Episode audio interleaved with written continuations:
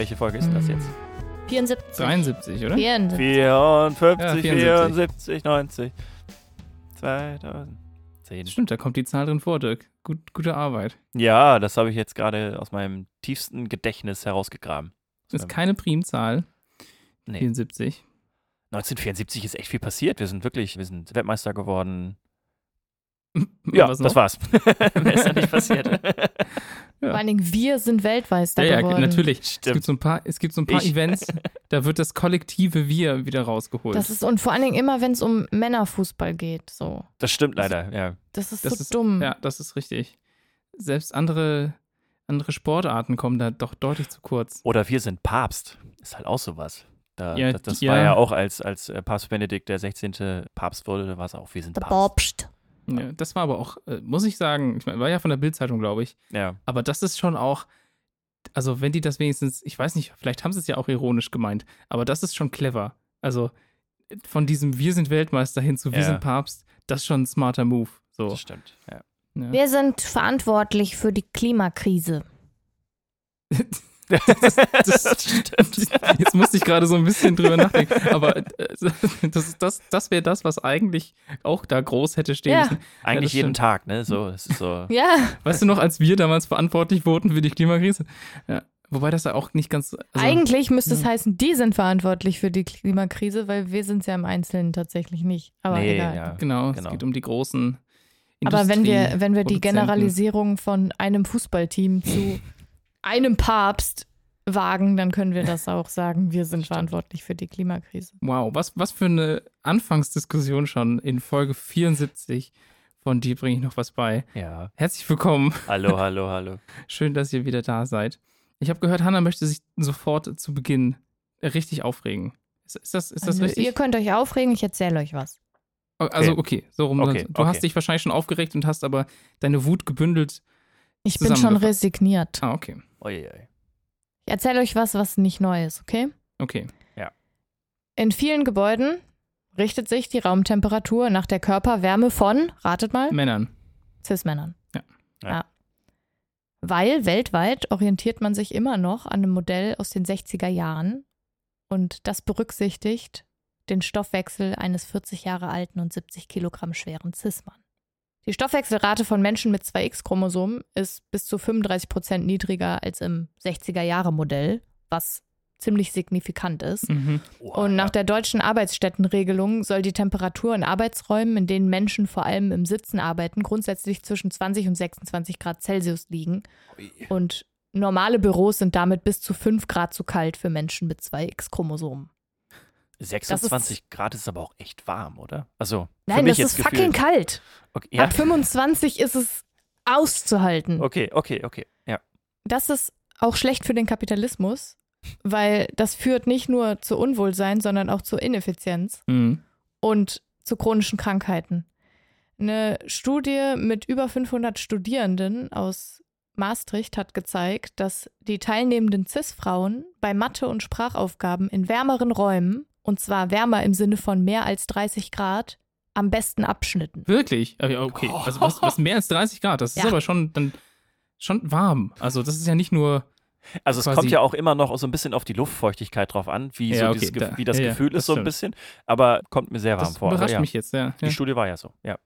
Die Topleistung der CIS-Männer hingegen lag bei niedrigeren Temperaturen um Mhm. 20 Grad. Ach, das ist ja crazy. Allerdings sind die Effekte bei ihnen weniger ausgeprägt. Das heißt, bei den Frauen oder bei den ja, Menschen mit 2x-Chromosomen hat sich bei Matheaufgaben mit jedem Grad Celsius mehr die Leistung um 1,76 Prozent gebessert. Bei Menschen mit XY-Chromosom nahmen sie bei jedem Grad um rund 0,6 Prozent ab. Das ist crazy. Ah. Das ist voll verrückt.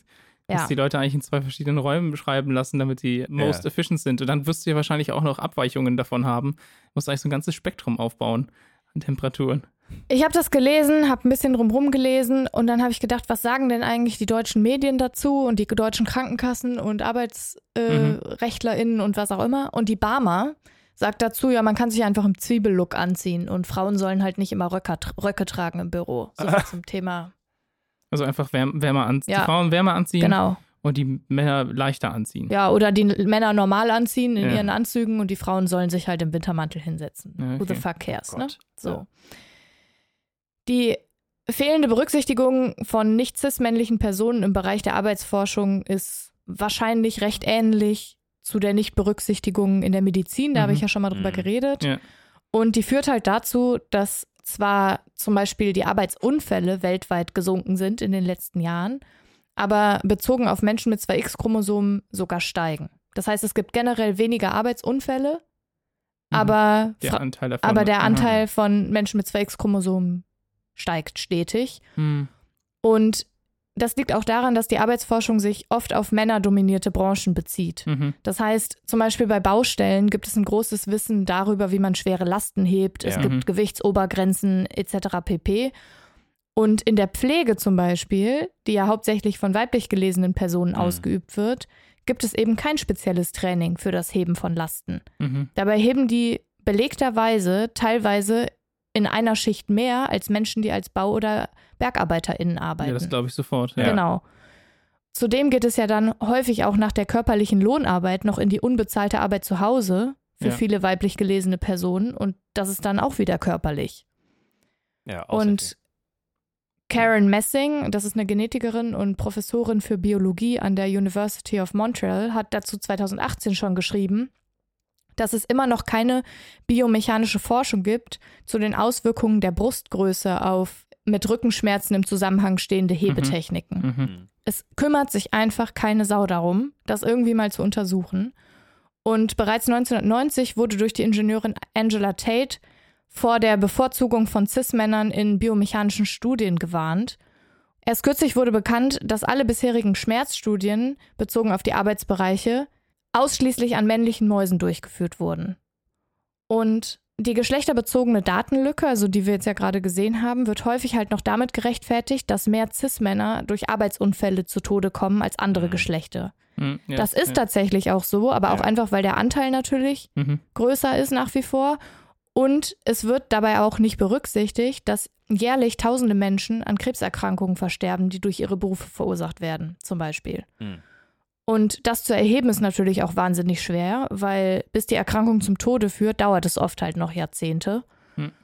Und bekannt ist aber zum Beispiel sehr viel über Staublungenerkrankungen bei Minenarbeitern.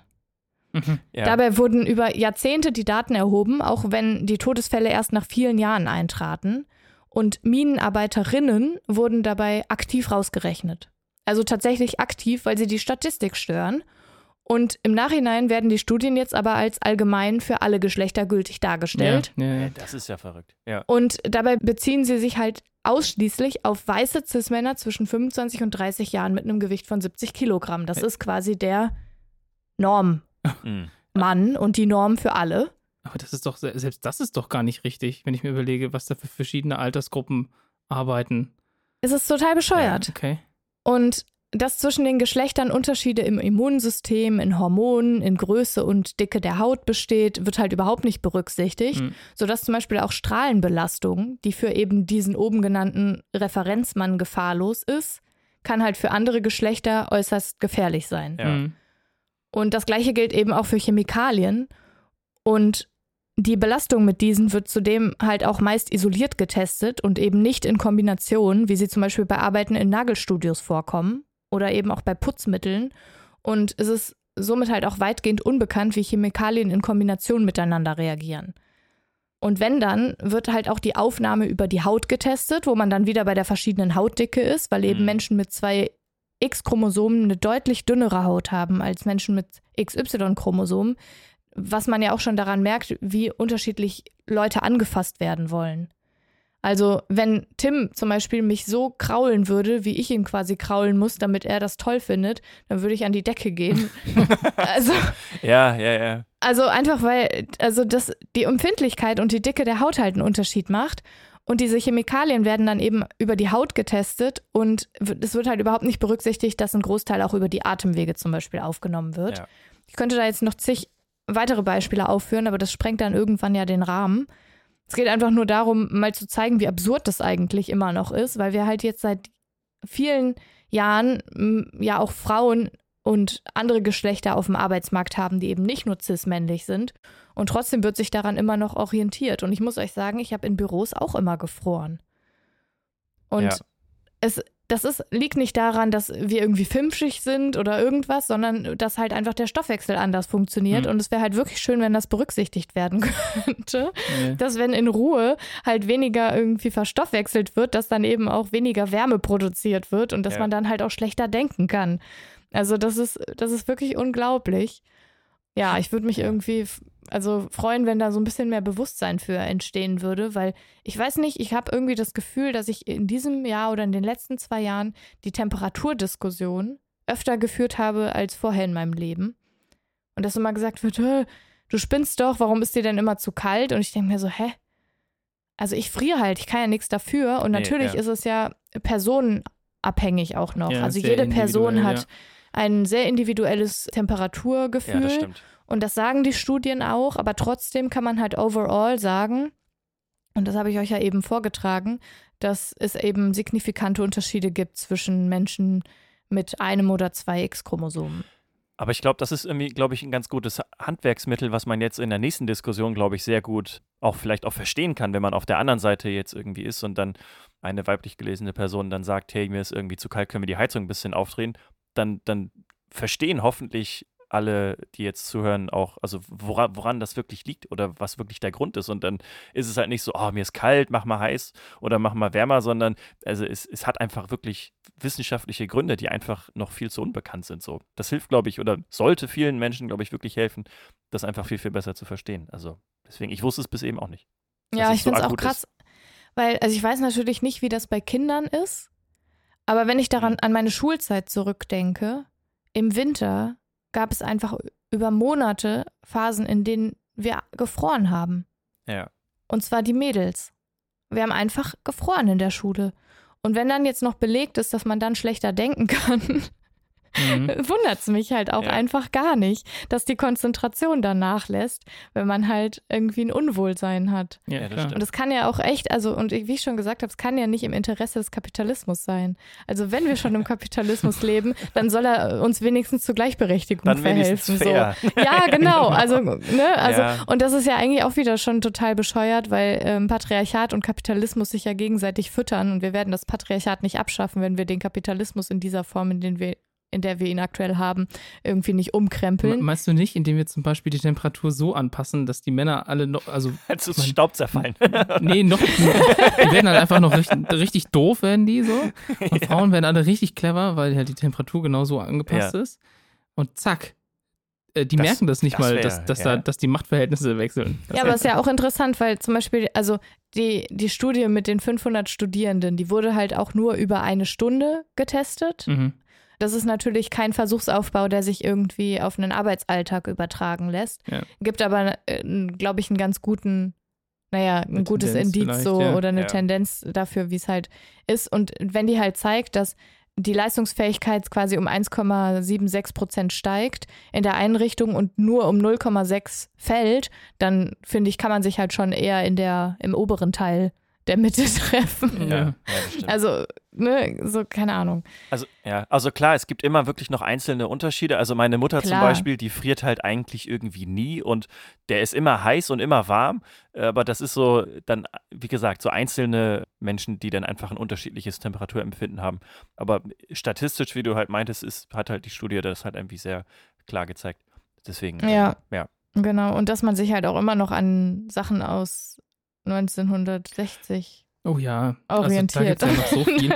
Allein das mit der, so. mit der Körpertemperatur. Ja. Also es gibt ja irgendwie diesen Mythos davon, dass die Menschen eine Te- Körpertemperatur von so und so viel, Komma so und so viel haben müssen und alles, was davon abweicht, ist ungesund und das stimmt überhaupt nicht. Ja, Also das war, glaube ich, irgendein so ein deutscher Forscher, der das auch mal aufgeschrieben hat und seitdem hat man das nicht so richtig hinterfragt und die Schwankungen, die es da teilweise gibt, sind völlig normal und äh, wird aber ganz die sind oft ja auch benachrichtigt. hormonell und Ja, zyklusbedingt genau, und so. ja, oder- also das ja. ist das ist so unterschiedlich. Ja. Also es ist voll bescheuert. Das ist, naja. Okay, das, also du hast es jetzt gesagt, wir dürfen uns drüber aufregen, oder? Ist, also, Ja. Okay, weil wir haben noch nicht, also ich persönlich habe noch nicht resigniert. Ich glaube, da, da kann man auf jeden Fall noch was machen. Also ich sollte ich jemals die Kontrolle über die Temperatur in einem Büro innehalten, Ja. sollte ich die Macht haben, dann werde ich versuchen, ein gerechter, Gleichberechtigung in Temperatur umwandelnder Mensch zu sein. Das, Das ist habe ich mir hiermit geschworen. Das ist gut. Ist das gut? Willst du dich im Nachhinein noch bei Anneke entschuldigen? also wir, wir, nein, weil muss ich nicht, weil wir hatten es immer schön kuschelig warm in unserem Büro. Wir hatten dann auch immer, wir hatten ja auch unseren Wasserkocher direkt da. Wir haben Ist immer, das so? ja, ja. Anneke, Anne- schreib uns das in die Bewertung. Aber mit fünf Sternen. Anneke hatte auch den Schlafsack, auf, äh, Schlafsack, schon, den. Sitzsack auf ihrer Seite. Ich hatte den quasi nie. Also Ja, aber da, der Sitzsack war nicht warm. Also ich fand's kalt bei euch. hast du jemals auf dem Sitzsack geschlafen, so Ja. wie Anneke das regelt? Ja. Darf ich das überhaupt sagen? Ist das arbeitsrechtlich? Ist das Piep! Liebe Grüße gehen raus, es war eine tolle Zeit. Beste Bürokollegin der Welt. Auf Wiedersehen.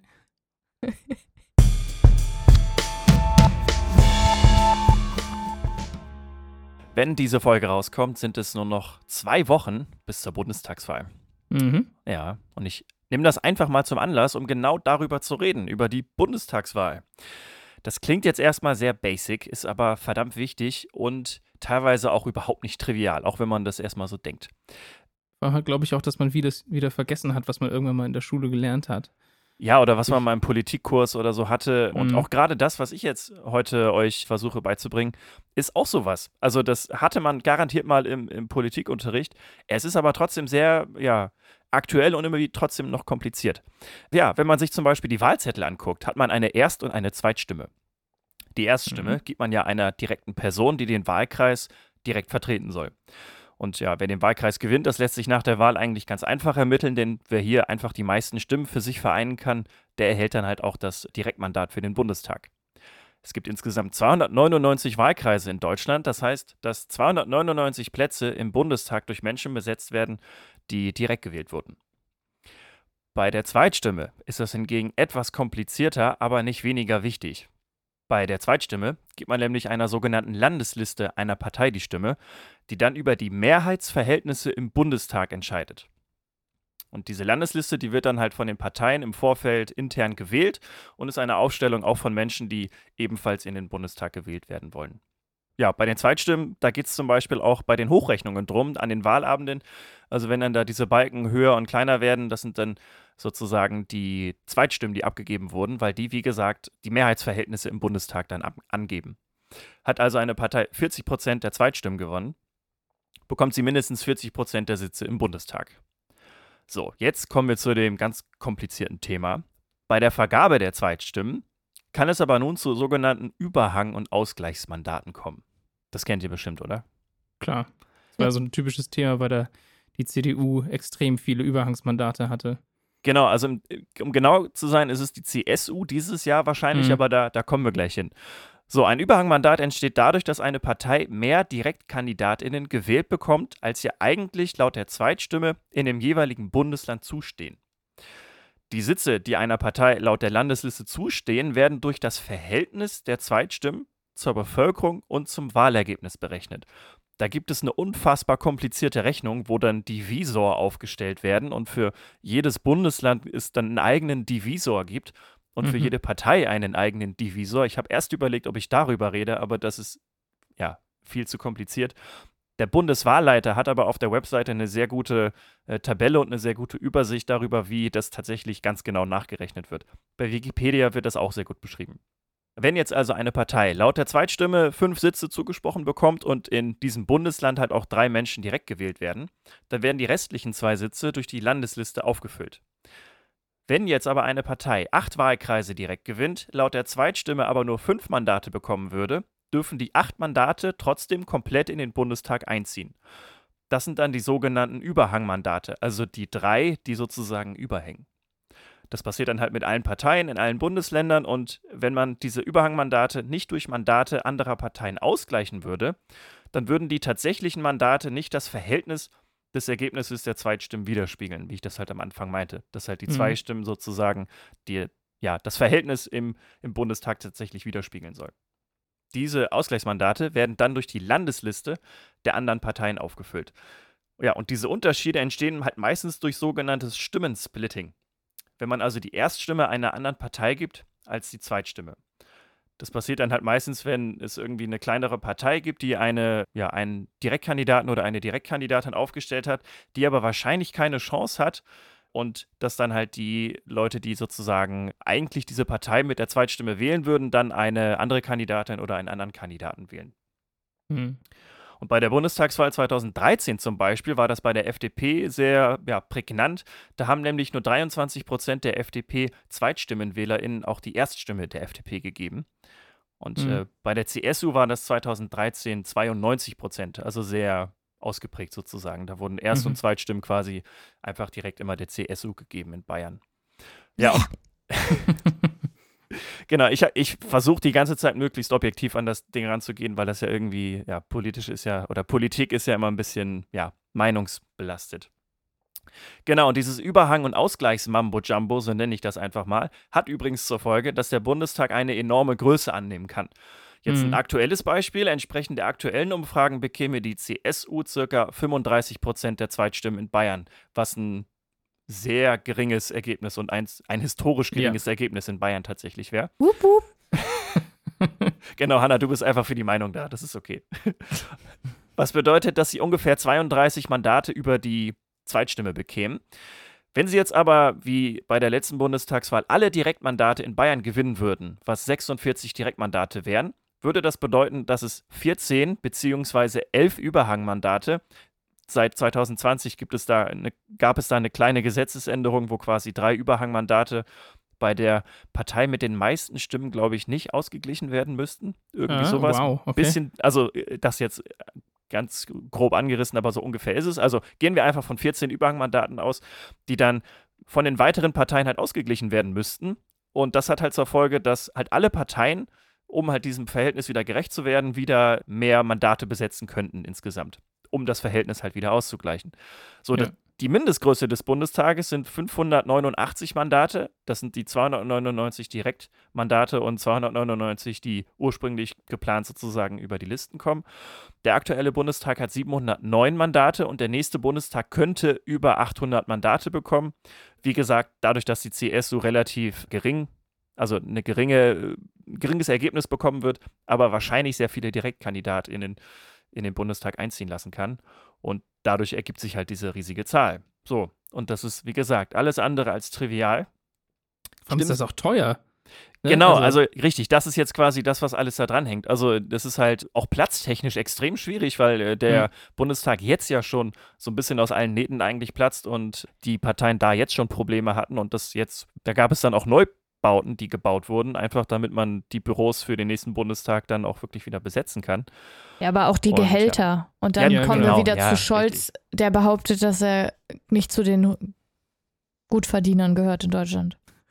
Das ist aber ein schneller, ein schneller Sprung von dem einen Thema zum anderen. Ja, ich, wollt, ich bin da für die Meinung hier zuständig. ich wollte es euch Genau, nur mal kurz sagen. Ja, genau, und, der, und der richtig. verdient sehr, sehr viel Geld. Genau, aber es ist ja nicht nur Scholz, der dann in dem Fall ja auch äh, sein, also ein Gehalt bekommt, sondern ja wieder dann wieder, wenn Ja, wir jetzt von die dort- 800 ausgehen, Ja, sind das ja richtig, fast genau. 100 Deswegen Leute, die dann ja, nochmal Das ist eine mehr. Äh, Steuerbelastung. genau, Ja. richtig. Also genau. Also und das wählt ist, äh, clever große, Nicht die CDU.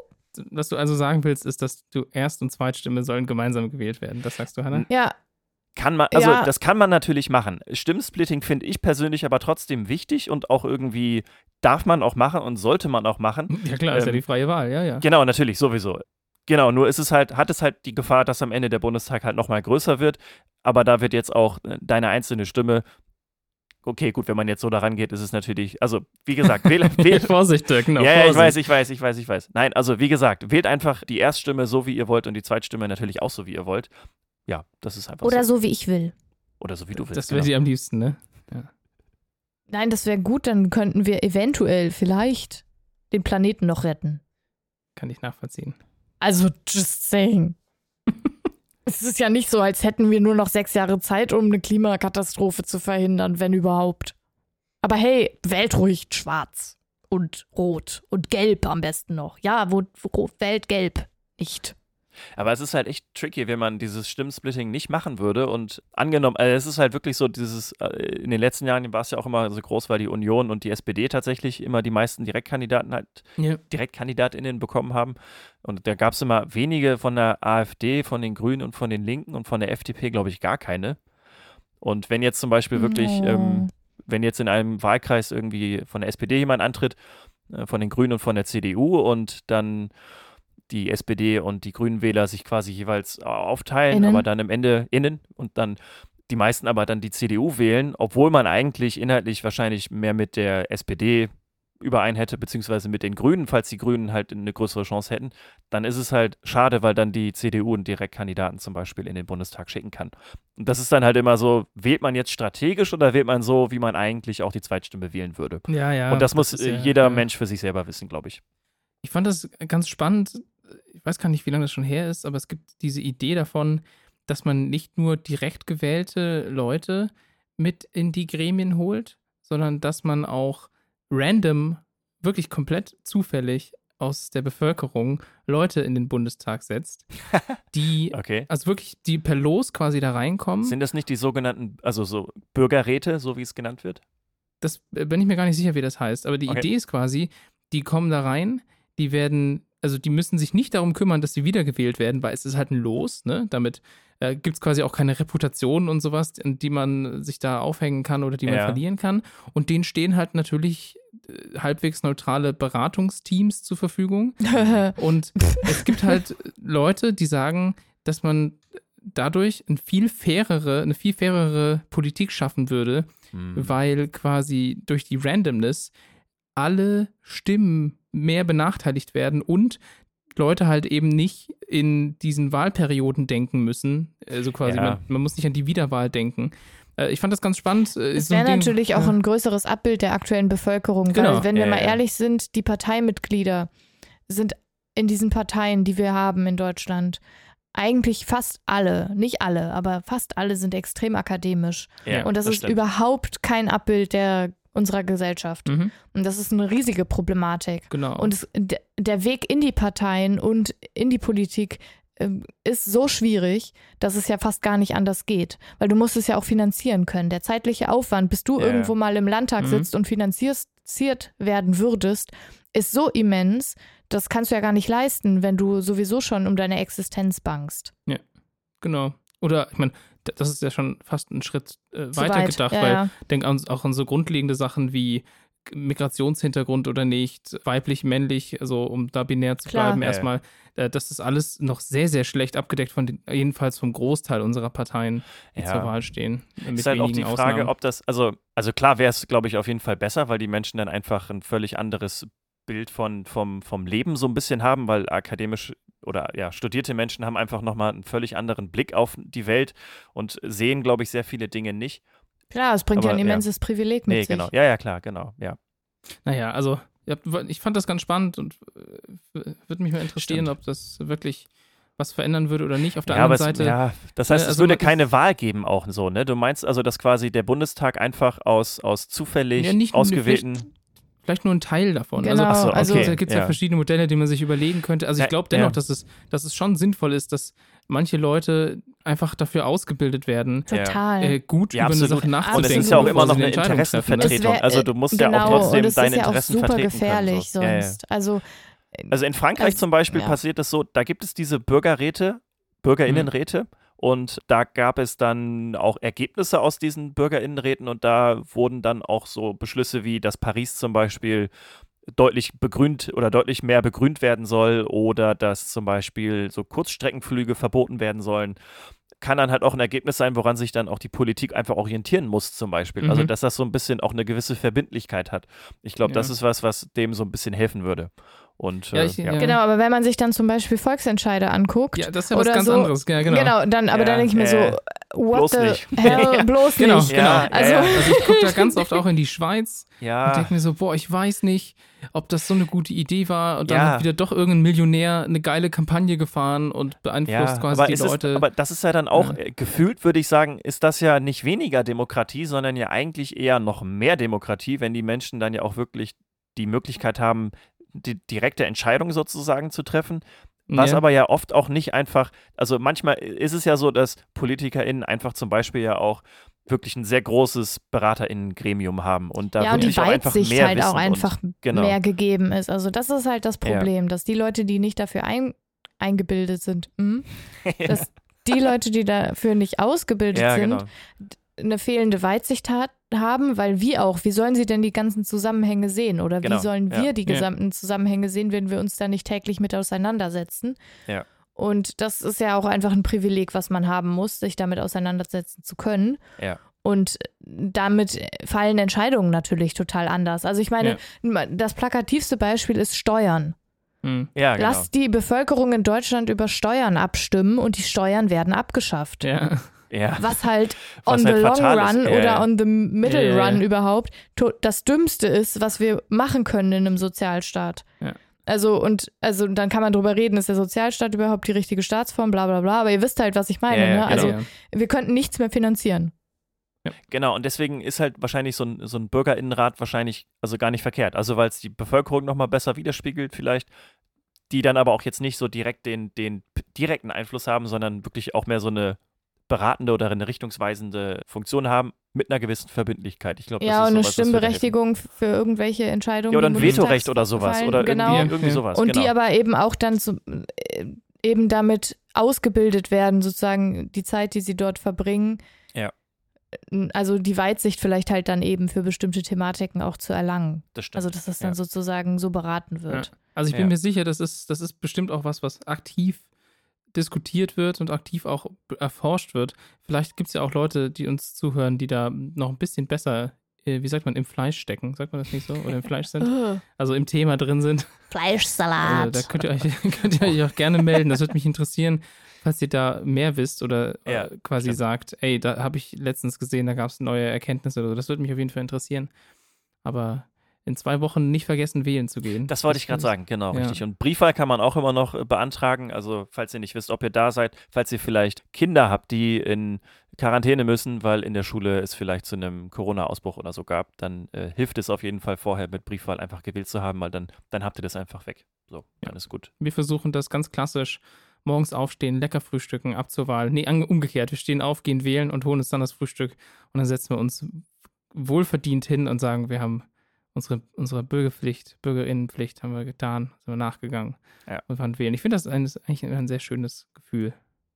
Ja, Ja. ich mag das auch sehr gerne. Also, Briefwahl ist halt so ein bisschen wichtig und b- wie gesagt, macht das.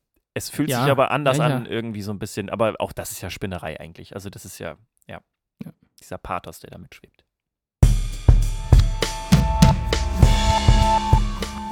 Mir wurde Ja. heute gesagt, dass es Zeit wird, dass eine neue Folge kommt, weil jetzt alles durchgehört wurde und Achso. Hast du gesagt, wir arbeiten habe dran. ich gesagt, wir arbeiten.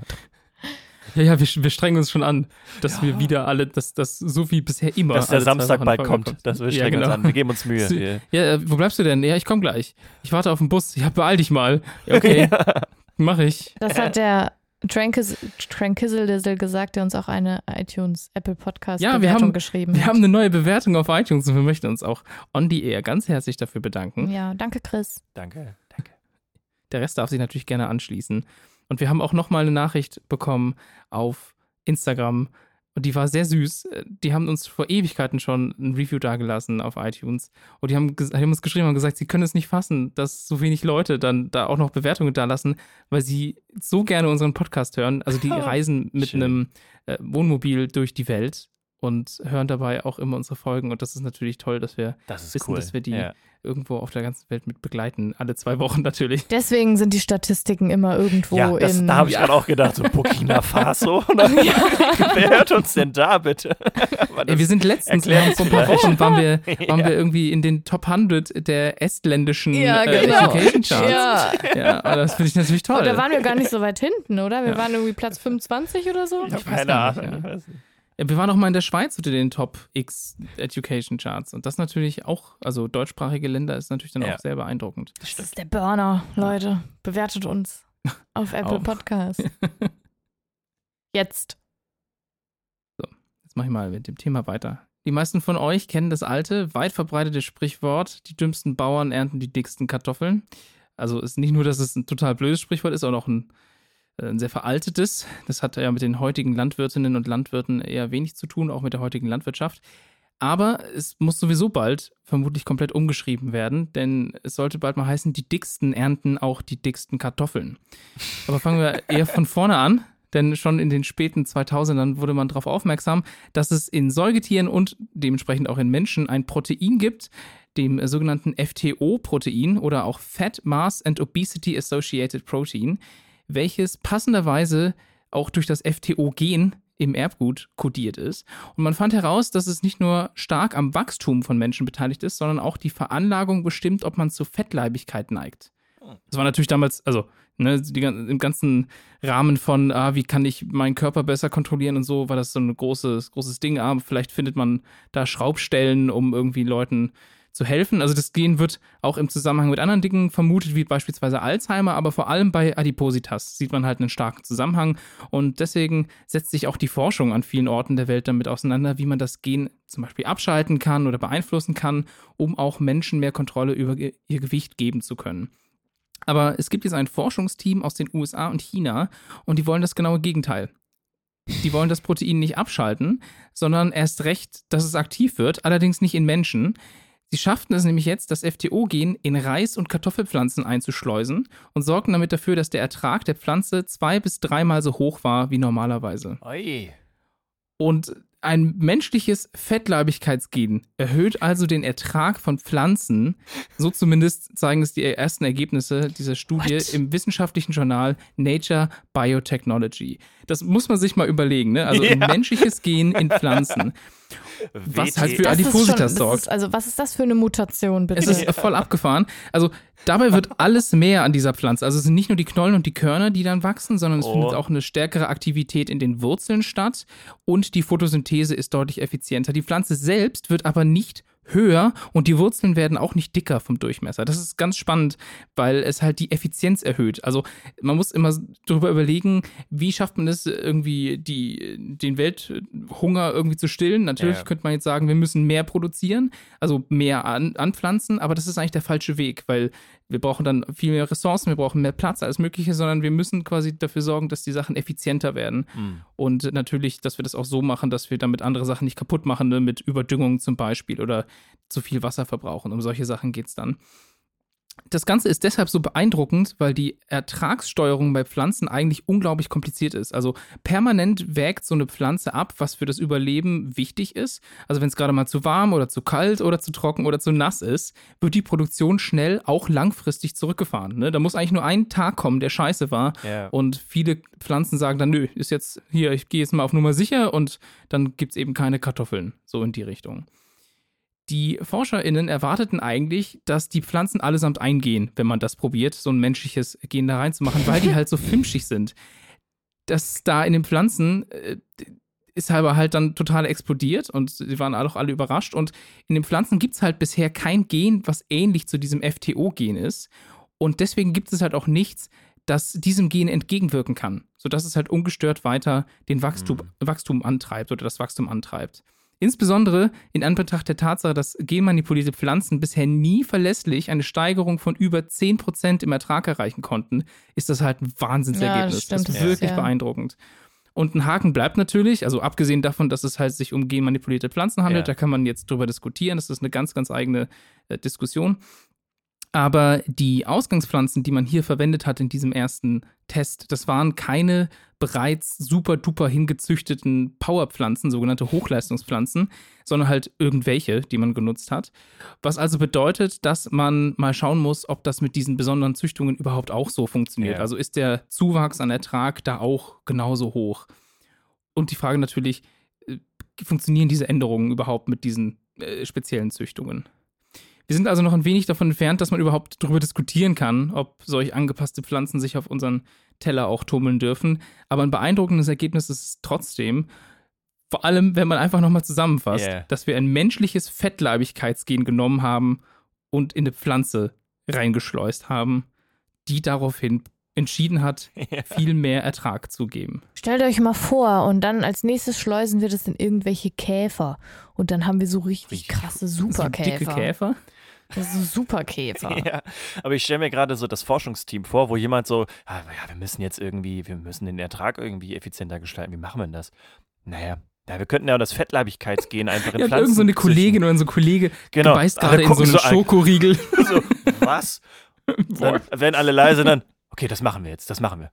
und ja. dann kommt einfach genau das raus. Es klingt so ein bisschen wie, ja, also wie so ein, wie so ein Spielfilm irgendwie. Also, genau, wie, ein bisschen wie aus so einem, ja, genau, wie aus einem Film. Also ein menschliches sogar, Gen, ja. also ja, also ja, ich, ich so weiß nicht, vielleicht ist es Zombie-Apokalypsen. Ja, genau. Also das ist natürlich auch noch so ein Thema. Ja. Ne? Also die, das Forschungsteam sagt natürlich auch ganz klar, das muss untersucht werden, inwieweit die Pflanzen sich dadurch natürlich auch verändern. Ja, und wenn man das, das jetzt ist. konsumiert, wie nimmt man das dann auf und, und ob das ja, irgendwie genau. einen Unterschied macht und genau, so, also keine Ahnung. Die Frage ist natürlich, die Kartoffel, die dabei rauskommt zum Beispiel, ist das dieselbe Art von Kartoffel, die, die halt vorher auch schon rauskam? Ist sie quasi einfach nur hat sie jetzt einfach nur mehr Masse oder ja. so. Und äh, also man kann das Paper bestimmt lesen, da steht vielleicht auch was drüber. Ich bin drüber geflogen, aber ich muss eine Sache sagen, ne? Biotechnology.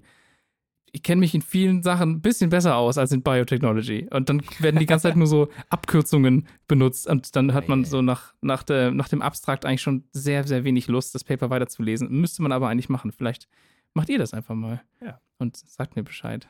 Ja, was man vielleicht sogar da noch dranhängen kann, was da mit den Pflanzen nicht so viel zu tun hat, aber dass dieses Fettleibigkeitsgen existiert, ist für viele vielleicht sogar neu.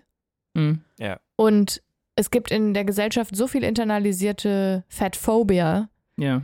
Und die haben wir ja auch alle irgendwie in uns drin. Und ich würde einfach allen nur mal ans Herz legen, vielleicht ab und zu mal an dieses Fettleibigkeitsgen zu denken, wenn ihr wieder irgendeinen gehässigen Gedanken habt gegenüber einer dicken Person. Ja, das stimmt weil, ne? Ein Mensch ja. kann ja nichts dafür, dass, dass dieses Gen halt irgendwie prominent das, in das dem Körper ist. Das sind Veranlagungen, also, genau, die man richtig, nichts kann. Ja, ne? also, ja, ja, und, und nicht jede fettleibige Person ist äh, ungesund und so weiter und so weiter. Und fett ja. und dick sind keine Beleidigungen, sondern Zustandsbeschreibungen. Ja. So. Ja. Genau. Mir ging es auch wirklich darum in dem Thema, dass es, da geht es nicht darum, dass, ob jemand damit ungesund ist oder nicht. Und, nee, genau, ja. weiß ich ja. Ich wollte das nur gerade ja, ja, dafür nutzen, noch richtig. kurz äh, die Education hinterherzuschieben. Genau, das ist auch absolut richtig und wichtig. Wie gesagt, ne, also das 2008, glaube ich, hat, waren so die ersten Studien, die das, die das rausgefunden haben. Und das ist jetzt, also 2008 ist jetzt schon auch ein paar Jährchen her und man hat es ja noch nicht hingekriegt, irgendwelche Medizin auf dem Markt oder Pharmazie auf dem mhm. Markt zu sehen, die da arg viel äh, dran ändern kann oder machen genau, kann. Aber also man, jedenfalls nicht, dass ich wüsste. Und dann ist halt auch die Frage, die halt die Fat Activists dann reinbringen. Muss man das überhaupt ändern? Kann man mhm, uns genau. nicht einfach akzeptieren, wie wir sind? Warum wird das gesellschaftlich so abgewertet? Ja. Etc. pp, weil eben Fettleibigkeit nicht unbedingt Richtig, Gesundheitsschäden ja. mit sich bringt, je nach Fettleibigkeit. Ja. Und das ist einfach auch wieder eine Debatte über Körper anderer Personen, die uns einfach nichts angeht. Was, was mich schon lange interessiert hat, ist, also so habe ich es jedenfalls in der Schule gelernt, Fettleibigkeit oder sagen wir nicht unbedingt Fettleibigkeit, aber dicke Körper waren ein Ausdruck von Wohlstand.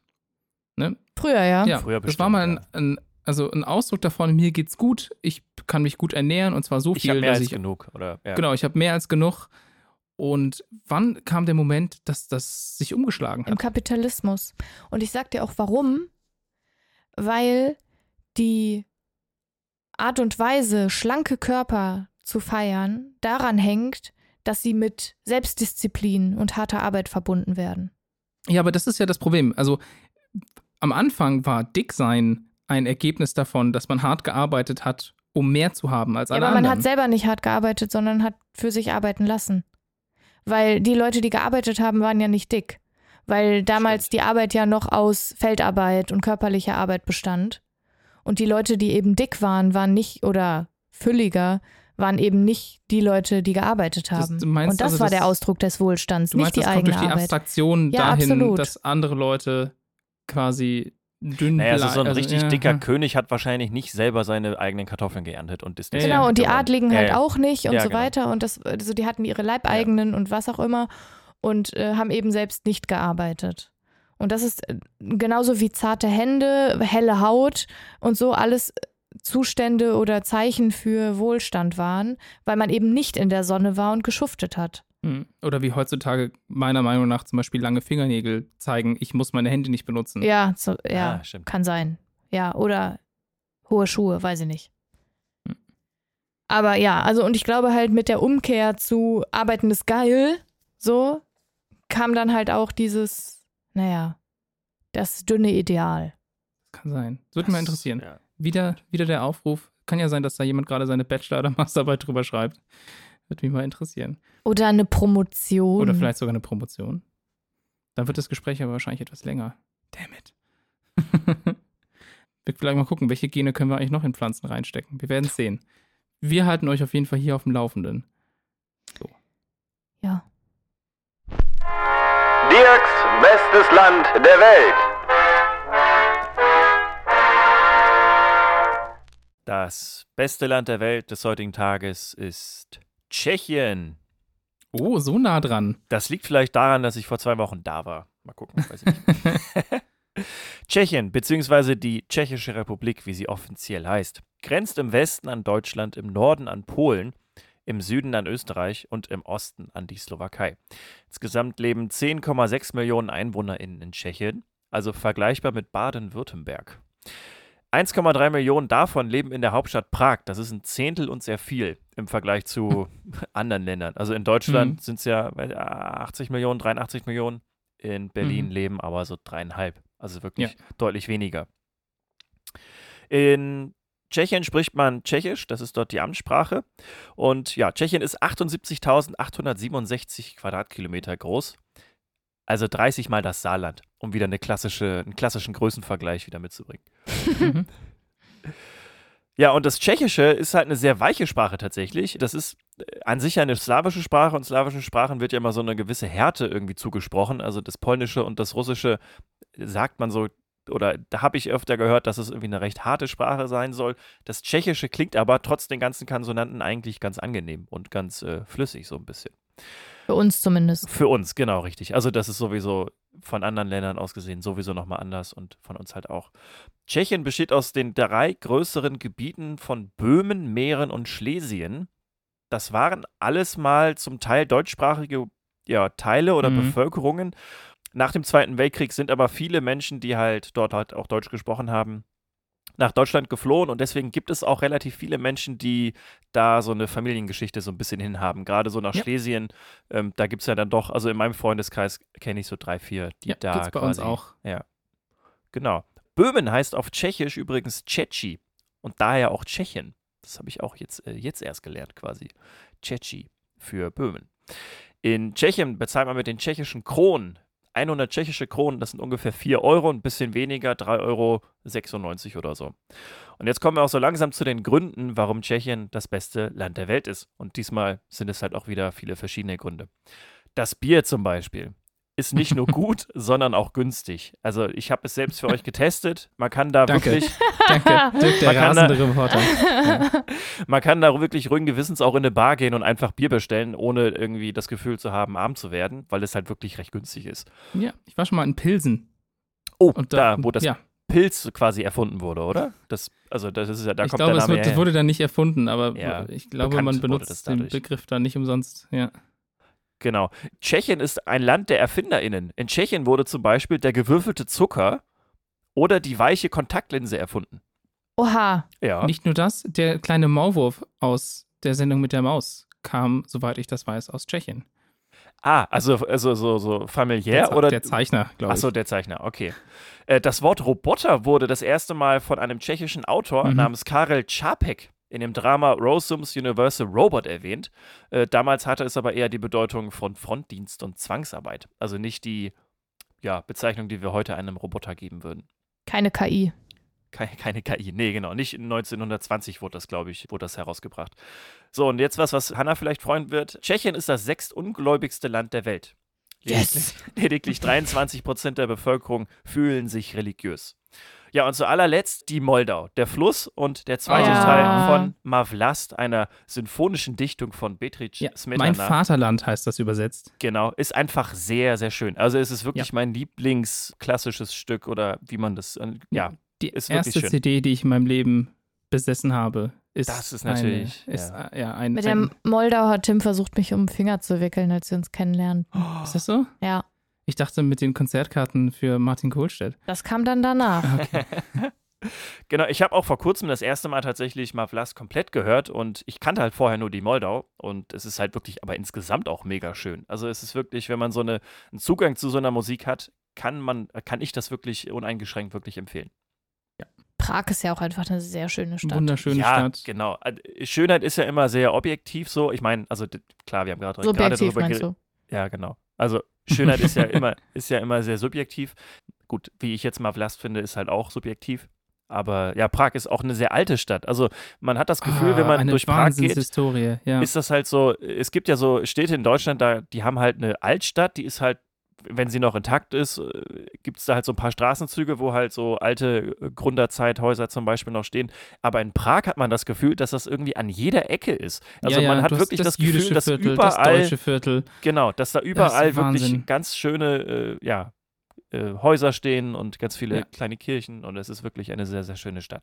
Ja, Ja, Franz, Franz Kafka hat ja auch in Prag gelebt und gearbeitet. ja, Und den Einfluss dieser Stadt hat er auch viel verarbeitet in seinen Texten und umgekehrt. Und also ich habe das, mich, mich hat das auch richtig beeindruckt, als ich äh, in Prag war.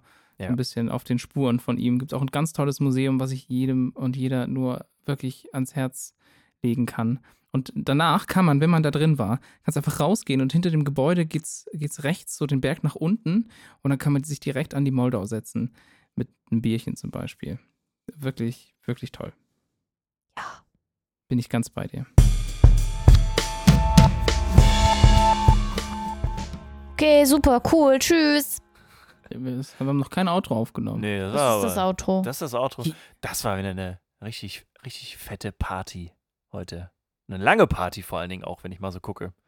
Ja, eine lange Party in eurem, von uns in eure Ohren mit rein. Bzzz. Ganz viel. Das äh, gab's doch früher so eine Werbung irgendwie. Äh, Das und das, das ist wie eine Ameisenparty in meinem Mund oder so oder auf meiner Zunge. Ich weiß gar nicht mehr, was das war. Irgendwie Nee, so ich muss jetzt tatsächlich an diese? Ra an diese Radiowerbung denken, also über Radiowerbung. Also da, da ist doch immer, so- gibt's doch immer so ganz lustige äh, Sketche oder so, wo dann wirklich nur Radiowerbung einfach nur beworben wird. Geht ins Ohr, bleibt im Kopf. Genau. Fette Party. Fette Dir bringe ich noch was bei. Ja. Ja, Es fühlt sich immer an wie so ein bisschen so, jetzt müssen wir noch das letzte Stück Arbeit auch noch machen und dann. dann ist ich merke das auch, weil Hannah seit 20 Folgen Ja. jedes Mal so aufhört. Okay, tschüss, tschüss. Bis dann. Bis in zwei Wochen. tschüss. Nein. So kann man eine fette Party eigentlich nicht zu Ende gehen lassen, oder? Es muss doch am Ende nochmal so richtig so Bam und dann. Bam, Bam, bam, bam, boom, bam. schababam. Fette, fette Party. Mhm. Mein Gott, es Wow. wird irgendwie immer weirder. Ja. Leute, es ist schön, dass ihr zugehört habt. Ja, Danke, genau. dass ihr nicht die CDU wählt. Ich freue mich, dass ihr in zwei Wochen wieder einschaltet Ja. und nicht die CDU gewählt habt.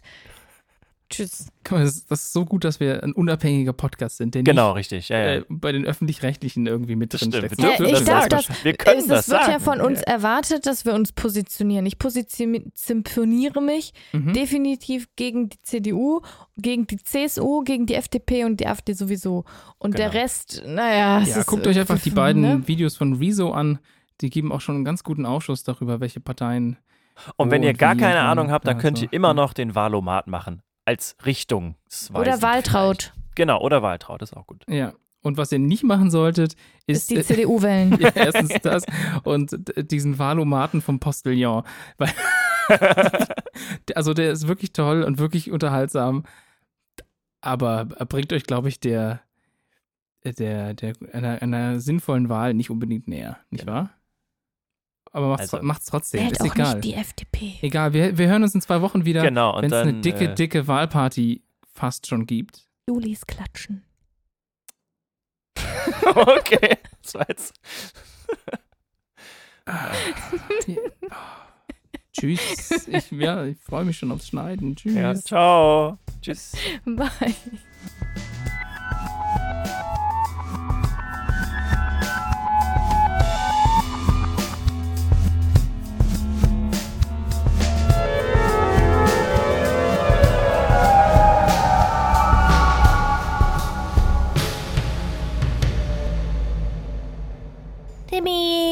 Kleines Wurstwasser. Wurstsalat. Ich wollte noch äh, Rindfleisch und Fleischbällchen noch sagen, aber das. Oh, sehr gut, Dirk. ja, hey. Hast geübt die letzten zwei Jahre. Äh, äh, äh.